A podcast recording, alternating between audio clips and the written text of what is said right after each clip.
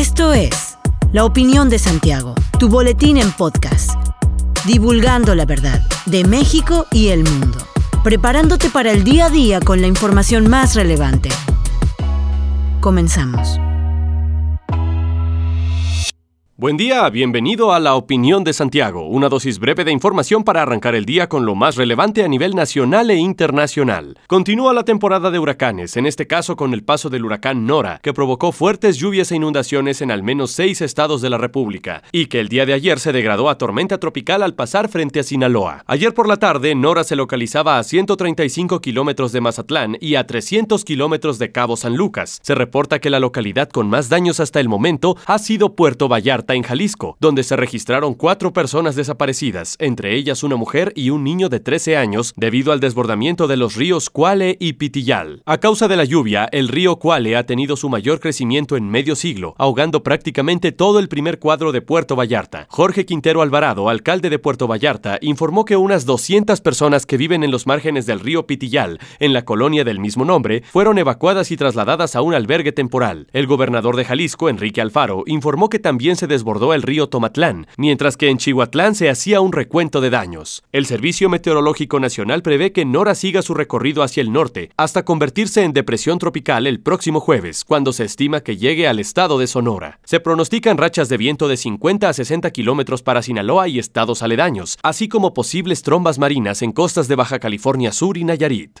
La extitular de la Secretaría de Gobernación, Olga Sánchez Cordero, tomó protesta como la nueva presidenta de la mesa directiva del Senado de la República en el periodo de la sexagésima quinta legislatura, la cual dará inicio el miércoles 1 de septiembre. El día de ayer, la también ministro en retiro de la Suprema Corte de Justicia de la Nación juró guardar y hacer guardar la Constitución mexicana ante las y los miembros del Senado. En su primer discurso al frente de la Cámara Alta, Sánchez Cordero aseguró que tendrá las puertas abiertas para dialogar de manera franca y sin prejuicios ideológicos la búsqueda del bienestar para los mexicanos. Al considerar un honor encabezar la mesa directiva, recordó que la 65 quinta legislatura tiene la tarea decidida de concretar en los próximos tres años las reformas primordiales para la edificación de un México más justo, más incluyente y más equitativo. La legisladora reconoció ante los senadores de todos los grupos parlamentarios que aún hay mucho por hacer para fortalecer la gobernabilidad democrática del país y lograr que los mexicanos puedan ejercer y defender sus derechos a plenitud.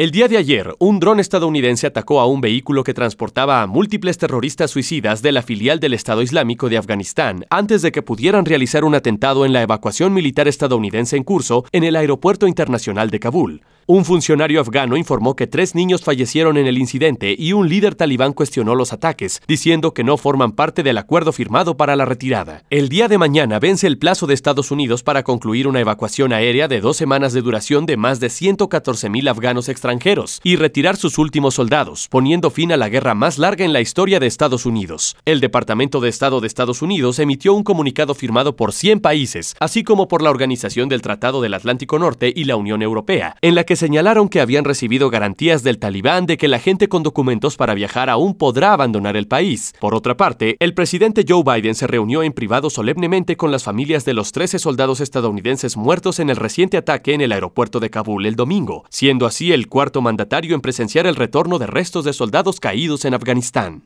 Un fuerte ruido movilizó a cientos de personas que paseaban por la Plaza Times Square en Nueva York. Lo que inicialmente se reportó como disparos fue en realidad una barricada que cayó cerca de la plaza, según informó la cadena de noticias NBC. El ruido abrupto hizo que la gente se dispersara en el área alrededor de las 6 de la tarde del domingo, cerca de la calle 46 y la séptima avenida. Se reportó que no hubo heridos en el incidente. En un video que circula en redes sociales se puede observar a decenas de personas caminando en la zona y segundos después comienzan a oír al momento de escucharse detonaciones de una supuesta arma de fuego. De acuerdo con medios locales, todo se suscitó durante el altercado que tuvieron dos personas, pero sin que existieran armas de fuego de por medio. Mauricio Curi González, gobernador electo de Querétaro, anunció que María Martina Pérez Rendón será la nueva secretaria de salud durante la próxima administración estatal. El próximo mandatario afirmó que este es uno de los perfiles que fueron considerados con mayor cuidado, ya que se requiere de una persona especializada en el tema para la toma de decisiones, sobre todo ante el escenario que hoy en día vive el mundo frente a la contingencia sanitaria. A su vez, el gobernador electo anunció que el doctor Francisco José Rivera Pesquera estará acompañando a la titular de la Secretaría de Salud y se encargará de la subcoordinación general médica. El nombramiento de Pérez Rendón es también el reconocimiento a las mujeres trabajadoras, capaces y honestas que tenemos en Querétaro, dijo el ex senador de la República.